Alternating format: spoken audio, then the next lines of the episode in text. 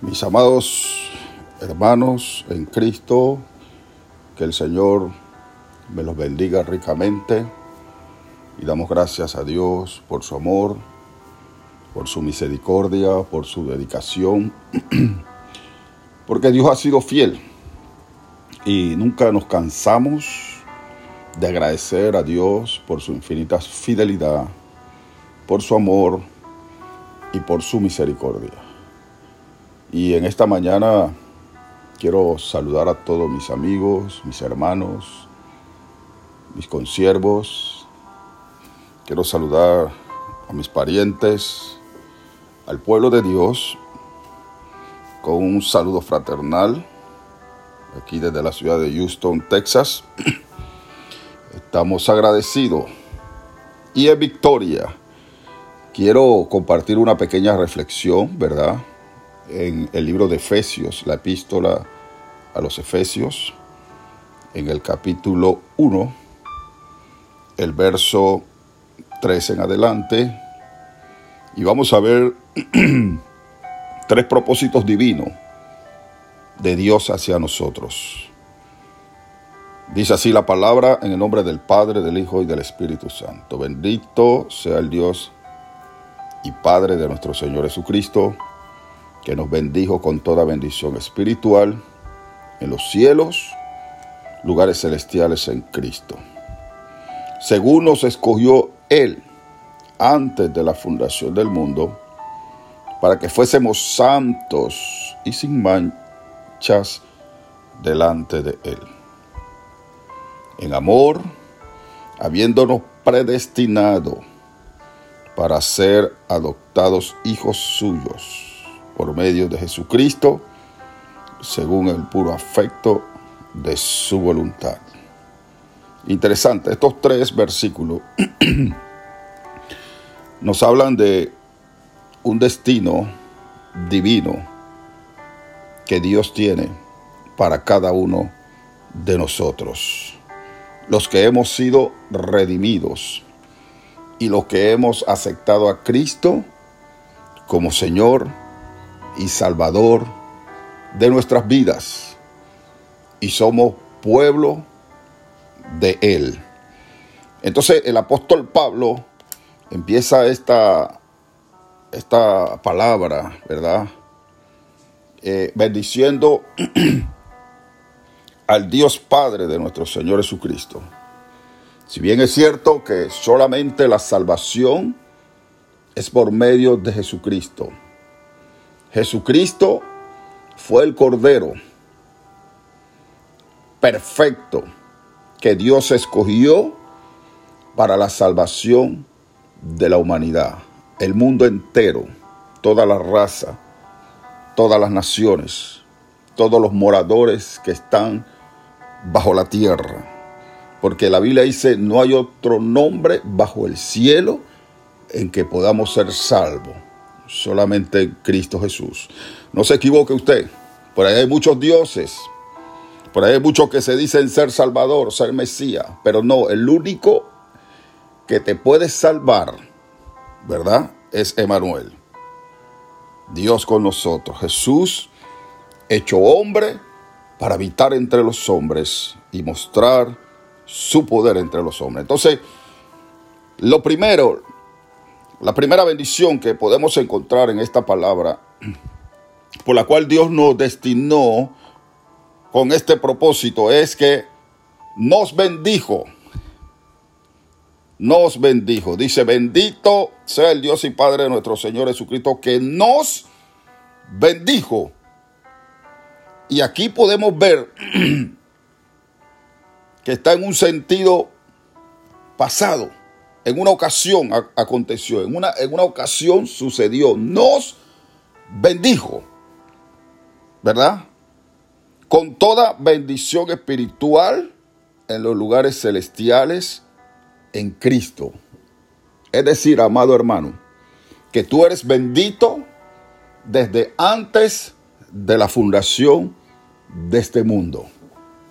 Y no te bendijo aquí en la tierra, en ese acto, en ese momento tan poderoso que tal vez ninguno de nosotros estábamos, no que tal vez, es que ninguno de nosotros estábamos allí cuando el Señor hizo ese acto. Fue un acto protocolar, un acto sobrenatural. Y la bendición fue en los lugares celestiales. Allá en el cielo, nosotros fuimos bendecidos. Aleluya. Allá fuimos bendecidos. La primera bendición, y esa bendición nadie te la puede quitar. Tú eres bendición donde tú estás. Tú eres bendición donde tú llegas.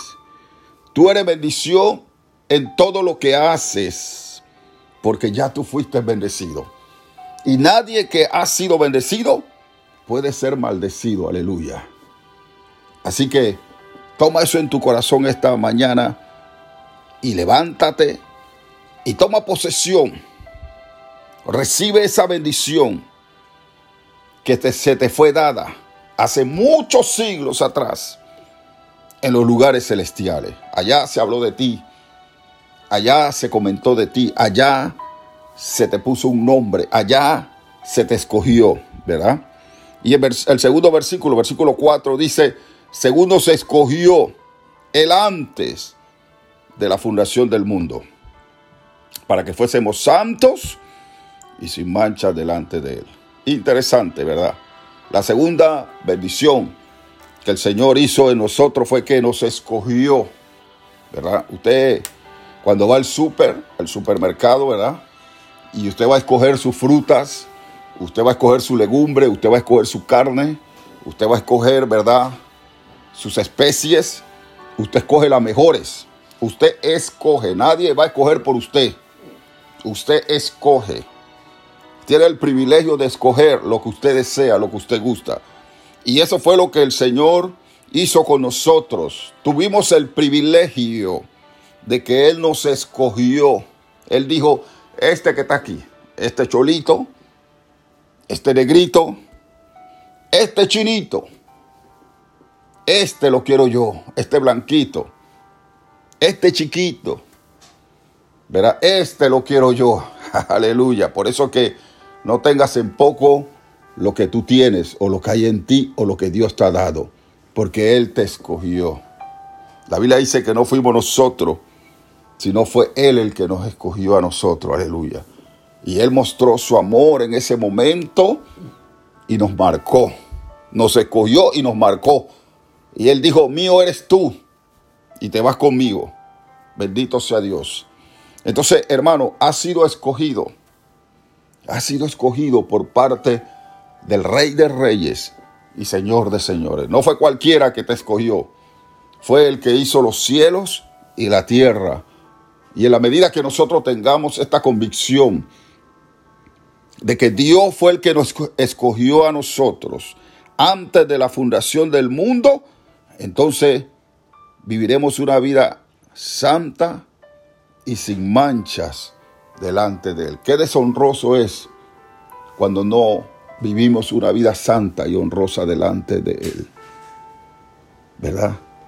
Eh, no, no, no, somos avergonzado, ¿verdad? Por las potestades del infierno, porque se ríen de nosotros, se burlan de nosotros, ¿verdad? Porque ellos saben y ellos conocen lo sobrenatural que es y lo divino que es cuando Dios escoge. Fue Dios el que te escogió. Fue Dios el que te tomó a ti como un real sacerdocio como una nación santa, como un sacerdote, como un profeta para las naciones. Fue Dios el que te escogió a ti por su pura gracia y su misericordia. Y lo, lo tercero, dice el versículo 5, en amor, habiéndonos predestinado para ser adoptados hijos suyos por medio de Jesucristo según el puro afecto de su voluntad. La tercera palabra que sucedió antes de que tú y yo existiéramos es que Él nos predestinó. Él nos predestinó. Predestinar es disponer o, decidir, o decidir el destino de una persona o de una cosa de antemano por su comportamiento o conducta. Eso es predestinar. Él nos dispuso a nosotros. Y Él decidió el destino de nosotros, nos predestinó, aleluya. Qué bueno, qué bueno, porque si no hubiese sido así, no hubiésemos tenido salvación. Si no hubiera sido así, mira, Dios sabía que todos nos apartaríamos por nuestros caminos, todos pecaríamos, todos nos iríamos de, de, su lado, pero Él nos predestinó, porque la Biblia dice que no del que corre ni del que quiere, sino de Dios que tiene misericordia. Y su misericordia se cumple, se hacen, porque hay una predestinación, hay un destino marcado para nosotros. Y dice que nos predestinó para qué? Para adoptarnos.